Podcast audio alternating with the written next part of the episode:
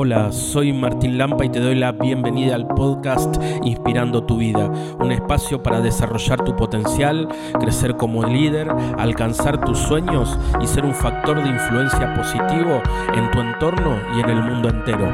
Prepárate porque lo mejor para tu vida está por venir.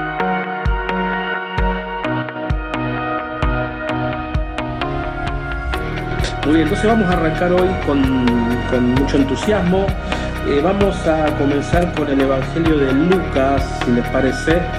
Lucas capítulo 15, del 1 eh, al 10, ¿sí? Lucas 15, 1.10. ¿eh? Así que ahí si alguien quiere anotar en como para que lo vayamos recordando, Lucas capítulo 15, versículo 1 al 10. Dice así. Todos los publicanos y pecadores se acercaban a Jesús para escucharlo. Los fariseos y los escribas murmuraban diciendo, Este hombre recibe a los pecadores y come con ellos. Jesús le dijo entonces esta parábola, Si alguien tiene cien ovejas y pierde una, ¿no deja acaso las noventa y nueve y va a buscar la que se había perdido hasta encontrarla? Y cuando la encuentra la carga sobre sus hombros lleno de alegría, y al llegar a su casa llama a sus hijos y vecinos y les dice, alégrese conmigo porque encontré a la oveja que se había perdido. Les aseguro que de la misma manera habrá más alegría en el cielo por un solo pecador que se convierta que por noventa y nueve justos que no necesiten convertirse. Y dijo también, si una mujer tiene diez dracmas y pierde una, ¿No enciende acaso la lámpara, barre la casa y busca con cuidado hasta encontrarla? Y cuando la encuentra llama a sus amigas y vecinas y les dice, alégrense conmigo porque encontré la dracma que se me había perdido. Les aseguro que, de la misma manera, se alegran los ángeles de Dios por un solo pecador que se convierte. Qué hermoso texto bíblico, ¿verdad? Entonces, eh, vamos a comenzar eh, fíjate vos que en el versículo 1 dice que, del capítulo 15, que los publicanos y los pecadores se acercaban a Jesús para escucharlo. Entonces, eh, retomando un poquito lo que vimos la otra vez, decíamos el martes pasado, decíamos que eh, Jesús era una persona que incluía, ¿verdad? ¿Incluía a quién? Justamente a los excluidos de la sociedad de su tiempo. ¿Verdad? Los publicanos y los pecadores. Es decir, podríamos decir la gente mala del tiempo de Jesús, era la que Jesús se acercaba. Eh, se acercaba a Jesús y se sentía cómodo en su presencia. Y Jesús dijo, no son los sanos los que necesitan médicos, sino los que están enfermos. Yo no he venido a llamar a los justos, sino a los pecadores. Entonces, qué importante como que tener este punto de partida, ¿verdad? Porque eh, en la mirada y en la compañía de Jesús, los pecadores se sentían como y se acercaban a Él, a escucharlo. ¿Por qué? Porque, como le decíamos, Jesús en su sagrado corazón, el corazón de Jesús es un corazón lleno de misericordia, ¿verdad? Y la misericordia, como te decía la otra vez, tiene tres características. Es compasiva, es no, juicio, no tiene juicio, ¿sí? compasiva, no tiene juicio y es incondicional, ¿verdad? Tiene un amor incondicional, un amor que no juzga, que no es juicioso, ¿sí? Eh, y es eh, compasiva y humilde, ¿verdad? Entonces, por eso Jesús a los, eh, a los eh, los pecadores sentían ganas de estar con él, los publicanos y los pecadores, es decir, los enfermos, los estafadores, los publicanos eran los que cobraban impuestos de más, ¿no? Y por eso eran odiados por el pueblo. Entonces los publicanos, los pecadores, las prostitutas, los leprosos, ¿verdad? Todos los samaritanos, que eran como los herejes del tiempo de Jesús, bueno, toda esa gente se sentía, ¿por qué? Porque Jesús tenía un corazón humilde, un corazón que no juzgaba y un corazón compasivo, ¿verdad? Eh, entonces, si hoy queremos la pregunta es, ¿vos querés dar un salto de crecimiento espiritual? ¿Te gustaría tener un corazón como el de Jesús? Un corazón lleno de humildad, un corazón lleno de mansedumbre, un corazón que no juzgue, un corazón compasivo, especialmente con, los, con las personas que se equivocan. ¿Te gustaría tener? A mí me encantaría. ¿no? Y siempre trato de, de pedirle a Jesús que me dé ese corazón, ¿verdad? Porque es el corazón de la misericordia. ¿Verdad?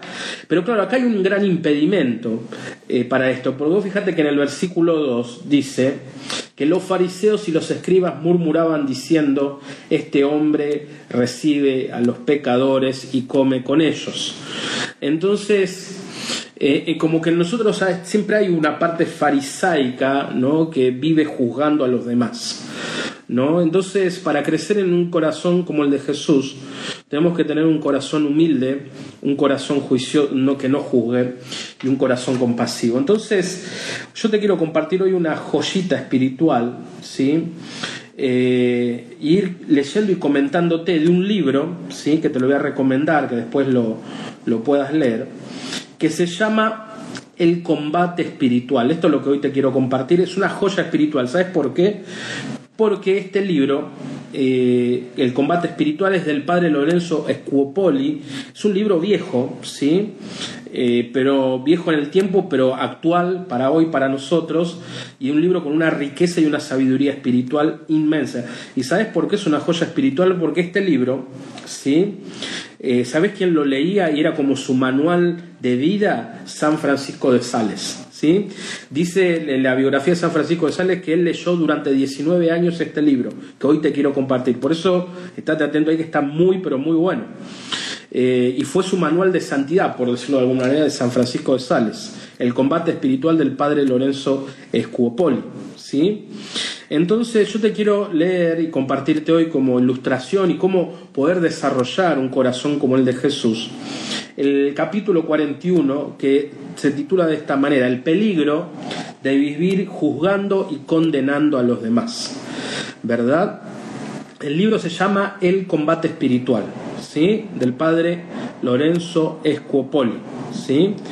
Eh, es, muy importante, porque esto nos va a ayudar a desarrollar esto, ¿no? Un corazón eh, misericordioso, ¿sí? Entonces, te voy a ir leyendo poco a poco y vamos a ir comentando, ¿sí?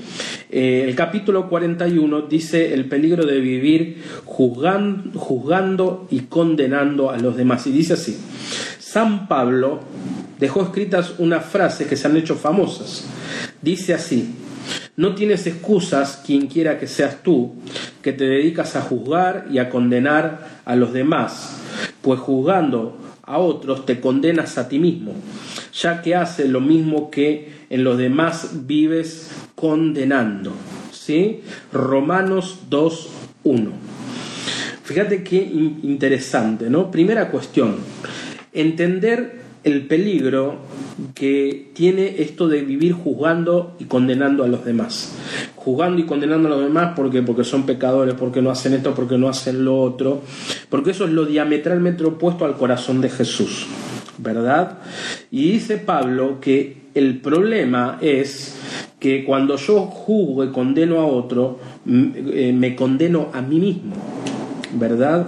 Porque muchas veces juzgamos y condenamos en los demás lo mismo que yo estoy haciendo, ¿verdad? Y fíjate que agrega, nuestro orgullo y el desprecio que sentimos hacia el prójimo hacen que nos formemos baja idea de las personas. Y cuanto más alta es la opinión que el orgullo nos hace formar de nosotros mismos, tanto más baja es la opinión que nuestro desprecio va formando en los demás y nos persuadimos de que nos hallamos libres de, las imperfecciones que tanto criticamos a los demás. Y esto es una mentira y un engaño. Por eso, eh, para tener un corazón misericordioso, eh, lo opuesto a la misericordia, ¿sí? lo que nos hace juzgar a los demás, ¿verdad? Es un corazón lleno de orgullo y soberbia. Por eso, una de las características del corazón de Jesús es la humildad, ¿verdad? Pero ¿y cuál es el punto? Fíjate esto de la sabiduría espiritual que tiene. Porque dice que cuando más alta es tu soberbia, ¿sí? Más, una imagen más baja me hago de los demás. Es decir, cuando yo más me la creo, hablando en lenguaje coloquial, voy a sentir que los demás son menos que yo. Cuando más orgullo tengo, más soberbia, más me la creo, me creo mejor que los demás, mi mirada del otro va a ser el juicio, el que sea menos, ¿verdad? Por eso dice, más baja idea me hago de las personas. ¿Sí? Eh, entonces, qué importante esto. Cuanto más orgullo, más crítica, más juicio, y me hago una idea de, que las personas tienen una baja idea de las personas, que las personas son buenos, hacen lo que pueden, que le van a hacer, no sirven para nada. Entonces yo me paro en un pedestal para juzgar a los demás. Y esto es muy importante entenderlo porque una de las primeras cosas para crecer en espiritualidad ¿sí? es que tenemos que trabajar en la humildad de nuestro corazón. ¿sí? Y para trabajar en la humildad del corazón debemos equilibrar el juicio que tengo de mí mismo y el juicio que tengo de los demás, cómo miro a los demás, ¿verdad? Porque acá está la raíz de un corazón orgulloso. ¿Sí? y del juicio y, del, y de cómo ver, eh, de cómo poder, el, opuesto de cómo poder construir un corazón lleno de humildad. Y avanza, dice, la fábula de Sopo, el poeta que vivió 500 años de Cristo, ¿sí? pintaba a quienes criticaban y despreciaban a los demás con dos morrales colgados al cuello. Entonces voy a hacerte esta imagen, ¿no? Hay un cuadro que dice que pintaba y describía las personas que se dedican a criticar y a jugar a los demás. Y dice que tenían dos morrales, como dos bolsas colgadas al cuello. Una adelante y otra atrás. Dice, el uno con los defectos de los prójimos viene enfrente de sus ojos para mirarlos y condenarlos continuamente. El otro con los defectos propios a la espalda para no verlos ni esconderlos, ni conocerlos. Este es nuestro retrato cuando condenamos y juzgamos. Porque viste que acá el punto es este, porque yo veo claramente los errores de los demás, porque los tengo acá delante de mi cara, de mis ojos, pero no veo mis errores muchas veces. Entonces, este es el gran engaño y la gran mentira. Cuando yo vivo criticando, juzgando, condenando, y claro, porque me, aparecen tan claros los defectos ajenos que hacen que me olvide o no reconozca lo que a mí me pasa. ¿Me están siguiendo lo que digo? Eh, y es muy, muy interesante esta imagen, porque acá se aplica el texto del Evangelio que antes de eh, sacar la viga del ojo de mi hermano, necesito sacar la paja del mío. ¿sí? Eh, y es, es muy importante el primer paso tomar conciencia de estas realidades, porque esto me va a animar y me va a permitir dar un salto en mi camino eh, espiritual, ¿verdad? Y ahora dice el padre Lorenzo, ¿sí? ¿Qué remedios tenemos para este mal? ¿Cómo? Ah, no dice el cómo, ¿no? Y esto es lo bueno. ¿Cómo podemos empezar a cultivar en nosotros un corazón misericordioso, ¿sí? Un corazón que no juzgue, que no condene, sino un corazón como el de Jesús. ¿Para qué? Para que nosotros podamos evangelizar a través de nuestra actitud, a través de nuestra manera de ser, ¿no? Que, nos pase como a Jesús, que los pecadores se puedan sentir cómodos en nuestra presencia, ¿sí? para que nosotros le podamos hablar del amor de Dios, ¿verdad? Que las personas que no son tan religiosas o que no van tanto a la iglesia se puedan sentir cómodas en tu presencia, para que vos les puedas hablar del amor de Dios, ¿verdad? Eh, entonces dice el Padre, ¿cuáles son los remedios para este mal? Ahí, ahí vamos, ¿eh? si querés anotarte, ahí vamos que viene fuerte. ¿eh? Dice, cuando empezamos a pensar en los defectos o vicios del prójimo, tratemos inmediatamente de alejar ese pensamiento y neguémonos a formar juicios negativos acerca de ellos. Primera cuestión, para eliminar el juicio de tu vida. Dice que tenemos que negarnos a pensar en los defectos o vicios de los demás. ¿sí? Cuando vos te venga a tu mente, no, mira qué mal que hace esto esta persona, eh, y te quieras enroscar en ese pensamiento, ¿sí? lo tenés que correr. Viste como esa canción que muchas veces les digo, ¿sí? Eh, Bien, hay una canción linda que se canta a los niños que dice, si la duda llega a tu corazón y te dice, déjame entrar, dile, no, no, no, Cristo vive en mí y no hay lugar para ti. Bueno, nosotros podríamos decir lo mismo, cuando el juicio al prójimo quiera entrar en tu mente, en tu corazón, dile, no, Cristo vive en mí y no hay lugar para ti. Es decir, en mi corazón no hay lugar para juzgar al prójimo. Amén. ¿Me estoy explicando? Eh, entonces, primera cosa, tenemos que determinarte, ¿sí? Eh, tenemos que determinarnos hoy, ¿sí? Hoy, a, a partir de hoy, y empezar, esto es un entrenamiento, por ahí no nos va a salir automáticamente, esto es importante. ¿no? Cambiar nuestra tendencia juiciosa no es algo que se hace de, una noche a la, de la noche a la mañana. Esto va a depender de qué actitud tengo yo. Es decir, ¿qué es más fácil arrancar? ¿Una, ¿Un brote, una plantita que está brotando o un roble, un árbol de roble? Y bueno, el, el, trabajo que me va a costar esto va a ser de la actitud que tenga yo. Si yo vivo jugando, me va a costar más. Si no es algo que esté tan arraigado en mí, me va a costar menos. Pero la primera actitud eh, para poder desterrar del mí el juicio al prójimo es negarme a pensar en los vicios y en los defectos de los demás. ¿Sí? Esta es la primera clave que nos da brillante el padre Lorenzo. ¿sí? Eh, no dejes, no te enrosques, expulsar ese pensamiento. Y te puedes cantar esta canción, si el juicio al prójimo llega a tu corazón, dile no, no, no, Cristo vive en mí y no hay lugar para ti. En mi corazón a partir de hoy no hay lugar para el juicio al prójimo. Amén. ¿Estamos ahí? La segunda cosa, ah, y vamos por más, dice, en los momentos, en esos momentos, dice, hay que decirse a sí mismo, yo no tengo autoridad para juzgar ni condenar a otros, no poseo los suficientes datos para formar juicio acerca de sus pasiones, defectos e inclinaciones.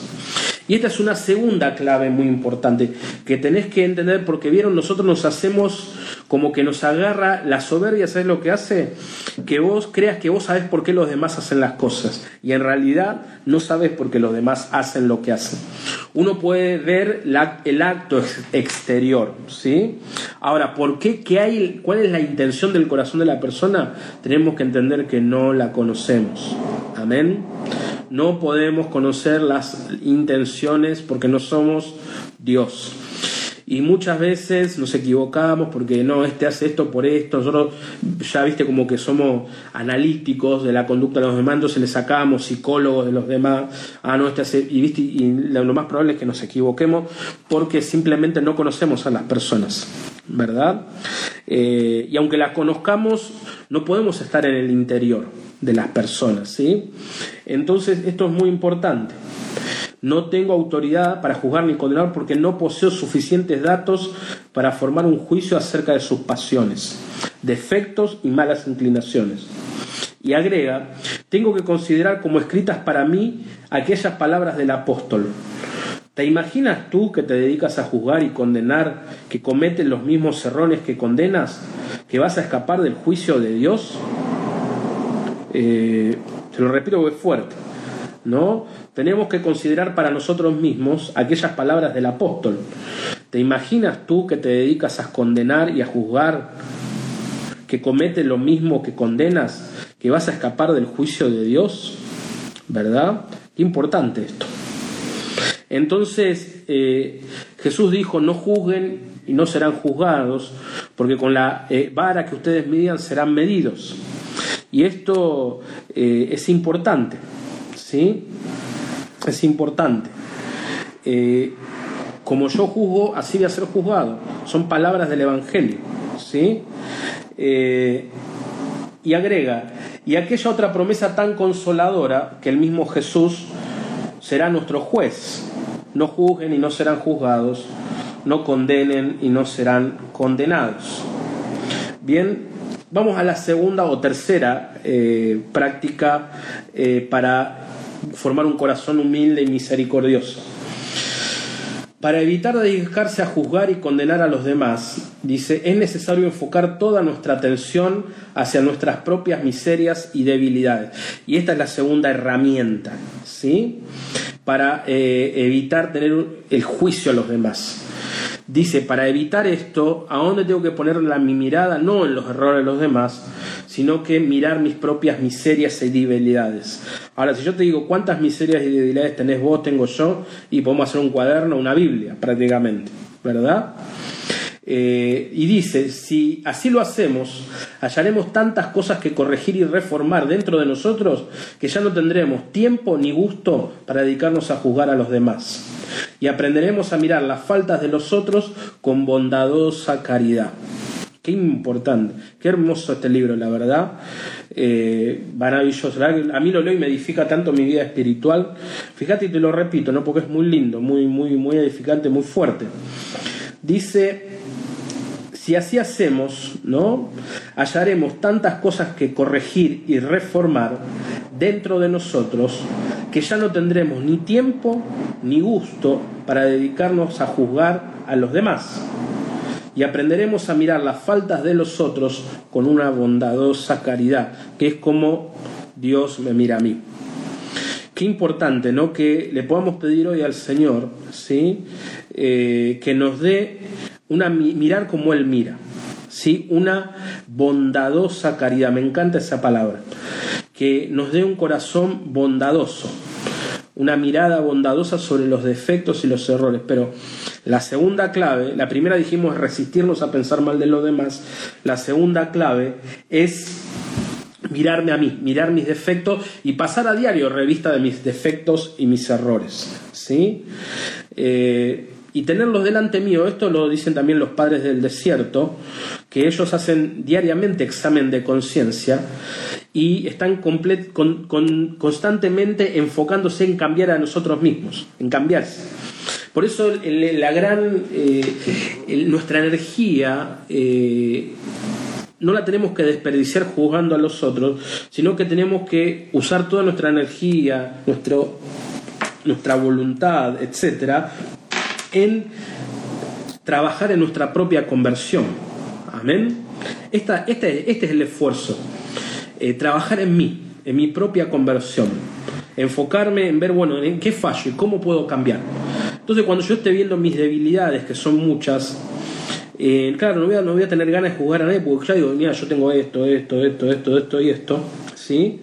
Eh, claro, no puedo, que no puedo ni siquiera levantar la cabeza, ¿verdad?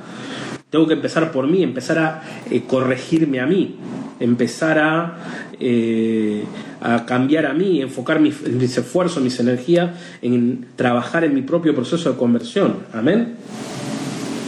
Y agrega, dice, hay que pensar que si vivimos juzgando que otros tienen algún vicio, puede ser que nosotros también lo tengamos, porque según el antiguo refrán, el ladrón juzga por su condición así como alguien que en su niñez sufrió la corrupción de parte de algún adulto, cuando llega a una edad mayor vive juzgando continuamente a los adultos que están corrompiendo a los menores. De la misma manera, atribuyendo a otros ciertas miserias y malas inclinaciones, eso puede ser indicio que nosotros las tenemos o las sentimos. Y esto es muy importante porque acá aparece un fenómeno psicológico que se llama proyección. ¿sí? Es decir, cuando nosotros no tenemos el hábito de trabajar en nuestra propia... Porque esto a quién les pasa? Esto pasa cuando vos y yo nos puede pasar que no tenemos el hábito de estar tratando de cambiar, de convertirnos, el hábito de la conversión, ¿verdad? Cuando yo me olvido de que tengo que seguir trabajando en mí y me olvido de mis errores, entonces ahí es donde empieza a aparecer este fenómeno de proyección. Entonces, ¿qué es el fenómeno de proyección? Que yo condeno en los demás las cosas que yo mismo hago. Esto es inconsciente, no me doy cuenta, ¿verdad? Pero el principio que se aplica, ¿cuál es? Porque si yo conozco la falta en el otro es porque muy probablemente yo también la tenga. Obviamente que puede ser casos que no sea así, ¿sí? Eh, pero tenemos que tener, esta es la sabiduría de esto, ¿verdad? Tenemos que tener, pedirle esa sabiduría al Señor para que me haga entender si estoy proyectando o no. Puede ser que sí, puede ser que, pero bueno, ahí es donde yo tengo que verme. Pero si yo, ¿cuál es la condición? Si yo no tengo el hábito de estar trabajando en mí, es muy probable que esté cayendo en esto. ¿Me están siguiendo lo que digo? Eh, ¿Me explico? Eh, Y fíjense, y sigue avanzando. Un promedio impresionante. Dice, si analizamos fríamente las veces que hemos condenado nuestro entendimiento o con palabras a los demás, veremos que la mayor parte de las veces que hemos condenado nos hemos equivocado. ¿Sí? Eh, interesante, ¿no? Dice el padre, lo, piensen que estas palabras que yo les leo, no, primero que no, no, es un libro mío, sino que eh, es un, maestro espiritual que tiene gran sabiduría, ¿verdad? Eh, entonces estamos apelando, esto simplemente yo comento, pero me parece una joya espiritual que yo le quería compartir. Entonces, qué bueno ser dóciles a estas enseñanzas, porque al principio por ahí te puede chocar un poco, pero ¿cómo? Claro, pero abramos el corazón, seamos dóciles, ¿no? San Francisco de Sales, eh, que era, dice, un hombre muy bondadoso, eh, se guió por este libro. 19 años lo leyó. El libro es el combate espiritual. Hizo de este libro su libro de cabecera y lo leyó durante 19 años todo el tiempo. Lo leía, lo leía, lo leía y trataba de encarnar estas prácticas y por eso se hizo santo. ¿Verdad? Entonces, qué importante eh, es entender que eh, la mayor veces cuando jugaste a alguien te equivocaste. Y acá, como dice alguien que lo tomo, a ver, eh, que dice si, Silvana, los, los demás son espejos, ¿sí? Muy bien, Silvana, me encanta eso. Es una buena manera de comprender, ¿no? En la vida todos los demás me hacen un espejo. Me espejan muchas veces mis faltas, mis errores. ¿Para qué? Para que yo las pueda ver y las pueda corregir. Por eso es tan importante en, la vida cotidiana y para el crecimiento espiritual humano abrirnos a la corrección. ¿sí? Eh, y esto es muy importante. ¿sí? Y, y sigo, entonces, fíjate que dice, entonces, ¿para qué dedicarse a una actividad que tiene tan grande posibilidad de error? Cuando sintamos la inclinación de, de hacerlo, digámonos a nosotros mismos, ¿Cómo me puedo atrever a juzgar y condenar a los otros si yo tengo los mismos defectos y peores inclinaciones que ellos? Si tengo una viga en mis ojos, ¿por qué criticar a los que tienen una basurita en los suyos? Y esto es una gran verdad. Muchas veces yo paso, vieron, porque nosotros somos muy indulgentes con nosotros, pero muy duros y críticos con los otros. Entonces muchas veces, si nosotros hacemos un acto de honestidad, tenemos peores vicios y defectos que los demás que condenamos y criticamos. ¿Sí? Eh, esto es muy importante. Y cuando nosotros tenemos esta actitud juiciosa y crítica, eh, claro, no podemos avanzar espiritualmente, nos estancamos. ¿Por qué? Porque, y esto es muy importante, que dice Juan, queridos amigos y amigas, ¿no? Eh, ¿Cómo me doy cuenta si amo a Dios? ¿Sí? ¿Cuál es el parámetro para ver, para medir mi amor a Dios? Y el parámetro es mi amor al prójimo. ¿Sí? Eh, esto es muy importante porque Juan dice que como amo al prójimo, si yo amo al prójimo, eso me va a demostrar que realmente tengo una relación verdadera con Dios. Ahora, si yo, viste, paso cinco horas orando, pero después me doy vuelta y vivo condenando y criticando, y viste, mi espiritualidad no es muy, por decirlo, auténtica, por decirlo una palabra, ¿verdad? Eh, porque como yo amo ese amor que si yo quiero decir, bueno, no, lo amo a Dios con todo mi corazón, eso se tiene que manifestar en el amor al prójimo. Y como es una de las maneras, de las mejores maneras de amar al prójimo, es no juzgarlo y no condenarlo. Amén. ¿Me explico? Y fíjate que dice eh, el, padre Lorenzo. Y si la falta es verdadera y pública, en estos casos pensemos que esa persona debe tener muchas cualidades y virtudes ocultas y que probablemente ha hecho muchísimas obras buenas que nosotros ignoramos. ¿No? Fíjate qué, qué, eh, tremendo, que a mí me, cuando lo leí me, me, choqueó, ¿no? Porque como que el padre Lorenzo nos eh, incita, nos anima a concentrarnos no tanto en los errores de los demás, sino tratar de buscar las virtudes que sin duda las tienen. ¿verdad? Eh, dice, pensemos que por ahí esas personas tienen muchas cualidades, virtudes, hicieron mucho bien y yo por ahí no lo conozco.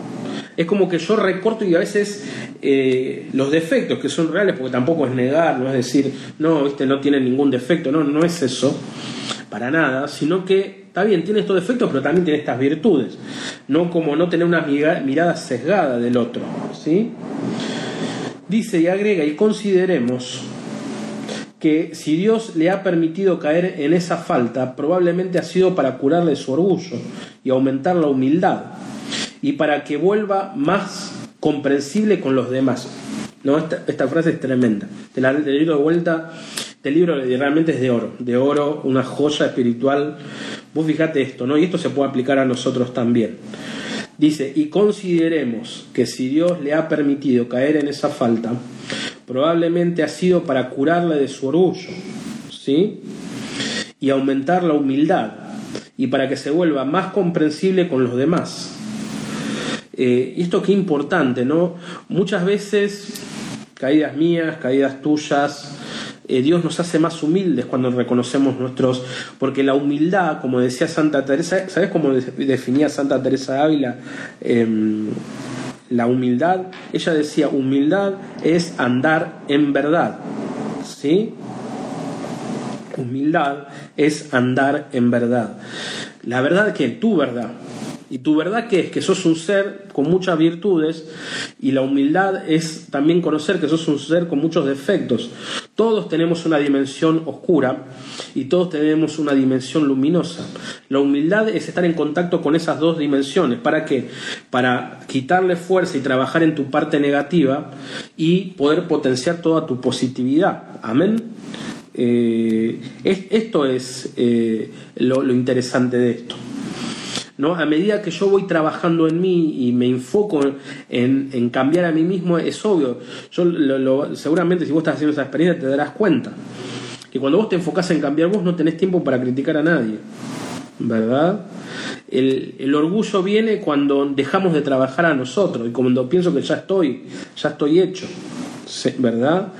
Entonces cuando tengas una gran falta, una gran caída, un gran pecado, alaba a Dios porque Dios te va, te está haciendo más humilde, ¿no? Para que no decís, bueno, pará, y te haces más humilde con vos y más solidario, menos juicioso, porque claro, te das cuenta que te la embarraste mal y después entonces no puedes criticar al otro.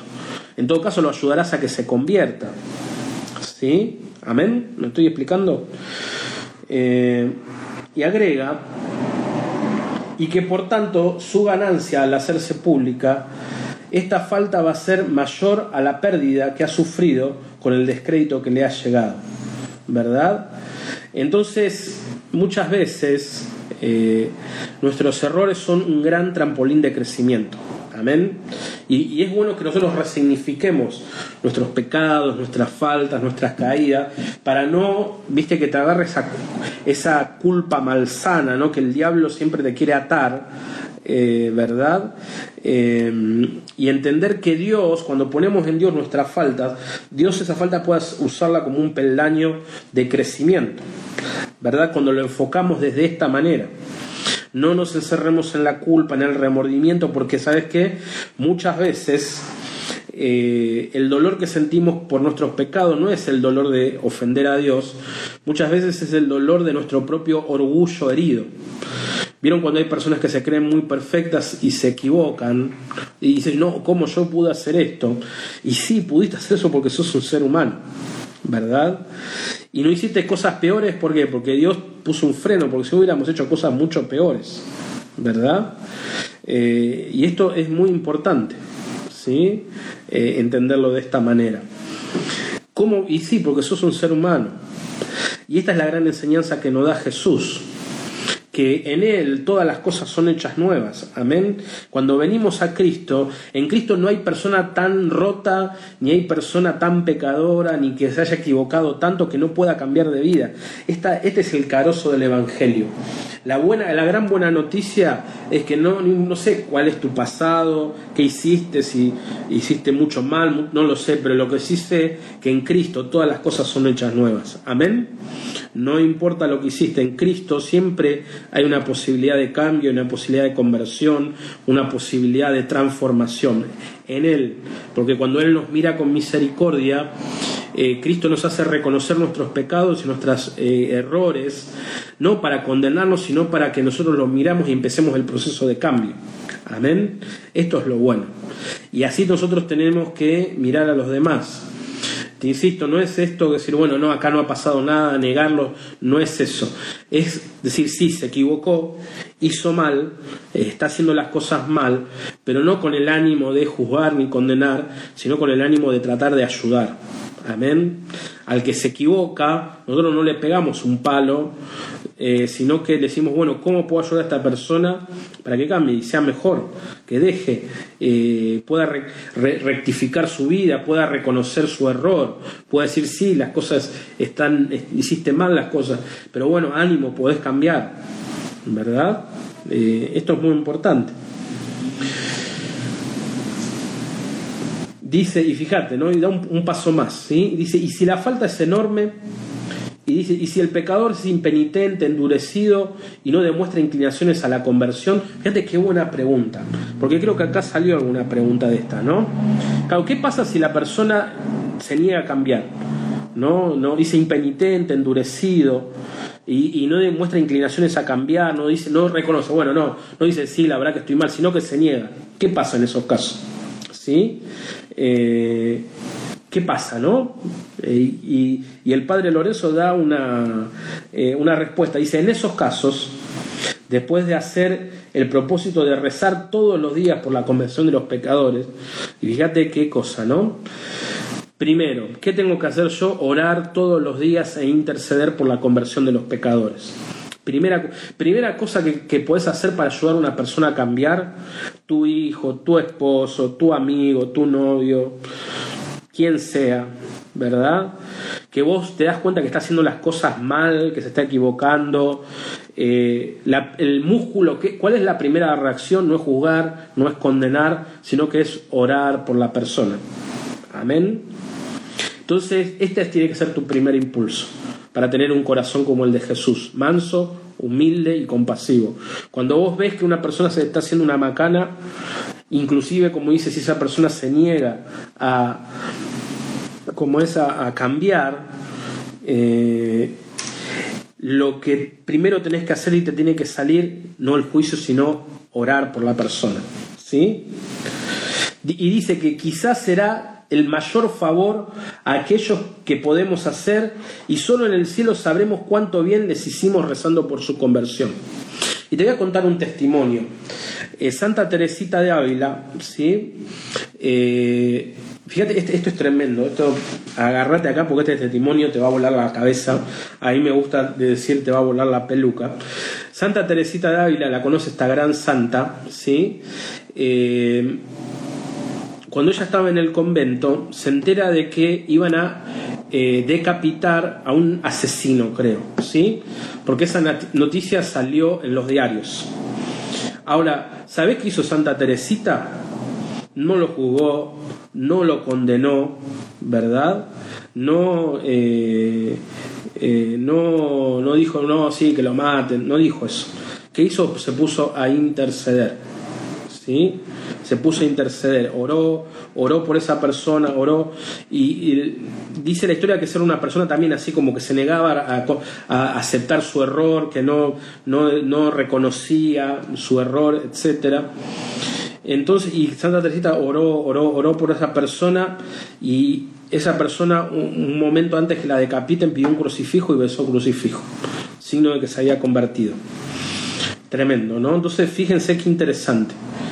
Eh, cuando nosotros oramos por lo demás, nunca cae en saco roto. ¿sí? Nunca cae en saco roto, saco roto y orar por los demás es una de las eh, mejores maneras de manifestar el amor, la compasión y la misericordia, la intercesión, orar por el otro. Cuando más se está equivocando, más oración tenemos que hacer por esa persona.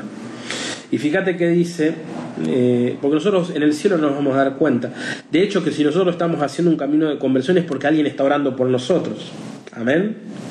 Eh, esto es importante. No, no, no creas que tu conversión es una obra pura de tuya. Si vos estás haciendo un camino de conversión es porque evidentemente hay un montón de personas orando por vos que vos no sabés. Y eso también es importante tomar conciencia hoy por ahí, no sé si lo pensaste alguna vez, pero si hoy vos estás en el camino del Señor y querés cambiar y querés avanzar, eh, y servís, etcétera, tenemos que reconocer que todo es gracia de Dios y que si estamos en el buen camino es porque muchas personas han hecho mucho sacrificio, entrega, oración por nosotros y cuando estemos en el cielo vamos a saber todas esas personas que oraron por nosotros incansablemente. Entonces nosotros qué lindo poder hacer lo mismo por los otros. Amén. Eh, y esto es muy importante porque, claro, nosotros nos agarra la amnesia espiritual. ¿Sí? que nunca te agarra amnesia espiritual, cuando crees que vos la haces toda solo, porque ese es otro rasgo de la soberbia. ¿Viste? crees que tu conversión es una obra de tu voluntad, es una obra de, bueno, porque sos un Superman espiritual, un genio, el número uno, y nada que ver. Cuando estamos ahí es donde empezamos a equivocarnos feo. Porque si yo estoy haciendo las cosas medianamente bien, es porque alguien está orando, alguien y seguramente muchas personas están orando por mí y un montón de personas que no conoces. Entonces dice, elevemos nuestro espíritu hacia el cielo y pensemos en cuántos y cuántas allá están arriba gozando del paraíso eterno después de haber llevado por muchos años una vida de pecado que parecía impenitente y sin esperanza de conversión. Y de pronto, quizás por las oraciones y sacrificios que alguien ofreció por los pecadores, recibieron una gracia de esas que los místicos llaman tumbativas. Y cambiaron de vida y lograron, después de llegar a, la santidad, como el ladrón a la derecha de la cruz o como la pecadora del Evangelio, cambiaron una vida horrible de pecado por una situación de conversión y se salvaron. ¿Verdad? Qué, qué importante esto, ¿no? Eh, y esto es lo que Santa Teresita le, pasó, con este hombre, y es lo que dice el padre Lorenzo, eh, eh, recuerden el pasaje de los dos ladrones, ¿no? el buen ladrón, ¿no? Estaban ahí crucificados los dos a punto de morir, ¿verdad? A punto de morir, ¿y qué pasó? En ese momento se entregó a Jesús y fue al paraíso en el último momento de su vida. Entonces nosotros no sabemos, queridos amigos, no tenemos que condenar a nadie porque no sabemos porque una persona en el último instante de su vida puede entregarse a Jesús y derechito ir al cielo, al paraíso. Amén. Porque ese es el corazón. Recordad que eh, Jesús quiere que todos se salven, porque para eso Él murió. Él no murió para que se salven algunos, murió para que se salven todos, absolutamente todos. ¿sí? Entonces, como este hombre que antes de morir este ladrón besó el crucifijo, como el buen ladrón que le dijo, acuérdate de mí cuando estés en el paraíso, ¿verdad? En el último momento pudo entregarse a Dios y ir al cielo. ¿Verdad? ¿Por qué? Por la oración de los otros. Qué hermoso, ¿verdad? Qué bueno, hermoso pensar de esta manera, ¿no? Por eso es tremendo esto, ¿no? Si vos entendés esto y lo aplicás, tu vida espiritual va a dar un salto, vas a avanzar 10 casilleros, ¿sí? Fíjate, y vamos terminando, en cambio, cuántos y cuántas ya que andaban muy alto en vía hacia la santidad se llenaron de orgullo y presunción y vanagloria y desprecio a los demás y cayeron después en el abismo de miserias y debilidades. Por eso el sabio dice en el libro del eclesiástico, de nadie demos un juicio antes que haya llegado al final de la vida, porque hay gente que empezó bien y terminó mal, y otros que empezaron muy mal y terminaron muy bien. tremendo. Tremendo, tremendo. Te lo leo de vuelta. Dice, porque cuántos y cuántas que andaban, le iba, cuántas personas que no, si este es rezando, ¿no? Este, no, mira qué santo que es, dice, ¿no? ¿Y qué pasó? Cayeron en la vanagloria, en el orgullo y la presunción, juzgando a los pecadores, ¿sí? Guarda. Entonces, ¿y qué hicieron? Cayeron ellos mismos en una miseria de debilidad. Yo conozco muchos casos así. ¿Sí? Y dice que, por eso dice el libro del eclesiástico, de nadie demos juicio antes que haya llegado al final de la vida. Porque hay gente que empezó bien y terminó mal, y otros que empezaron muy mal y terminaron muy bien. Es decir, como nosotros no sabemos qué va a pasar mañana, por eso el juzgar a los otros es algo tan eh, em, ¿cómo lo puedo, qué palabra puede decir? Jugar a nosotros es algo tan necio, porque nosotros muchas veces nos quedamos con una foto de la persona, pero tenemos que ver la película entera. Amén. Es decir, el juicio agarra una foto, recorta, bueno, esto pasó acá y es ahora. ¿Sí? Pero yo no sé lo que va a pasar una semana después, un año después, diez años después. ¿Vos sabés qué le va a pasar a tal persona dentro de diez años? No lo sabés. Entonces por eso cuando jugamos nos estamos equivocando siempre. Porque nosotros vemos la foto pero no vemos la película. Y más, no vemos el final de la película. Por eso hay otro autor espiritual, ¿sí? Que dice que cuando nosotros juzgamos y condenamos un pecado, y atendeme a esto que es muy poderoso, ¿sí? Eh, cuando nosotros juzgamos y condenamos a una persona por un pecado, dice que nos abrimos a que el diablo nos tiente con el mismo pecado que juzgamos en los demás. ¿Me seguís lo que digo? Y lo repito. Hay un autor espiritual que dice que cuando nosotros juzgamos y condenamos a los demás, nos abrimos a la tentación de cometer los mismos pecados y damos lugar a los espíritus que nos tienten con los mismos pecados que jugamos a los demás. Por eso tenemos que erradicar de tu vida y de la mía esta tendencia tan nefasta de juzgar la vida de los otros, ¿verdad? Nosotros no conocemos el pasado de las personas, ni somos adivinos vos ni yo para conocer el futuro tampoco, ¿verdad? Eh, y terminamos, ¿sí? ¿Qué le podemos pedir al Señor para ir cerrando esta charla? ¿Verdad? Uno de los, dice el Padre Lorenzo, uno de los favores que más deberíamos pedir al Espíritu Santo es aquel regalo que según San Pablo acostumbra a dar al Espíritu Santo a los que le suplican, la benignidad, es decir, la bondad, o sea, la cualidad de pensar amablemente bien de todos. Si Él nos concede esta feliz inclinación, tendremos la seguridad que en el día del juicio no vamos a recibir una sentencia condenatoria, porque Jesús prometió, con el juicio que juzguen serán juzgados y en la medida con que midan serán medidos. ¿Verdad? Entonces, ¿qué le podemos pedir? Para ir cerrando, ¿no? ¿Qué podemos... Eh, pedirle a Dios con toda nuestra fuerza y que sea motivo de tu oración, que Dios te dé un corazón bondadoso, ¿verdad? Que Dios te dé eh, ver como Jesús mira. Vieron, hay un, libro eh, muy lindo que se llama Los anteojos de Dios, ¿sí? De Mamerto Menapace. Y vamos a terminar con ese cuentito que está muy bueno. Eh, y terminamos, dice, con mayor frecuencia deberíamos poner en nuestros labios aquella jaculatoria que tantas personas han repetido miles de veces y que a tantos corazones duros e inflexibles los transformó en corazones comprensivos y amables. No tenemos que descartar en nosotros la dureza y la inflexibilidad, la rigidez. ¿Y qué es la frase que dice el Padre Lorenzo tenemos que poner en nosotros? Jesús, manso y humilde de corazón, haz nuestro corazón semejante al tuyo. Qué, qué maravilloso, ¿no? La verdad que lo leo y impacta. Te invito a que hagamos esta oración juntos, ¿no? y que sea como tu jaculatoria. Como esta, una jaculatoria es una oración que nos va acompañando durante el día. ¿sí? Jesús, manso y humilde de corazón, haz que nuestro corazón sea semejante al tuyo. ¿sí? Pidámosle todos los días al Espíritu Santo, a Jesús, que nos dé un corazón manso y humilde.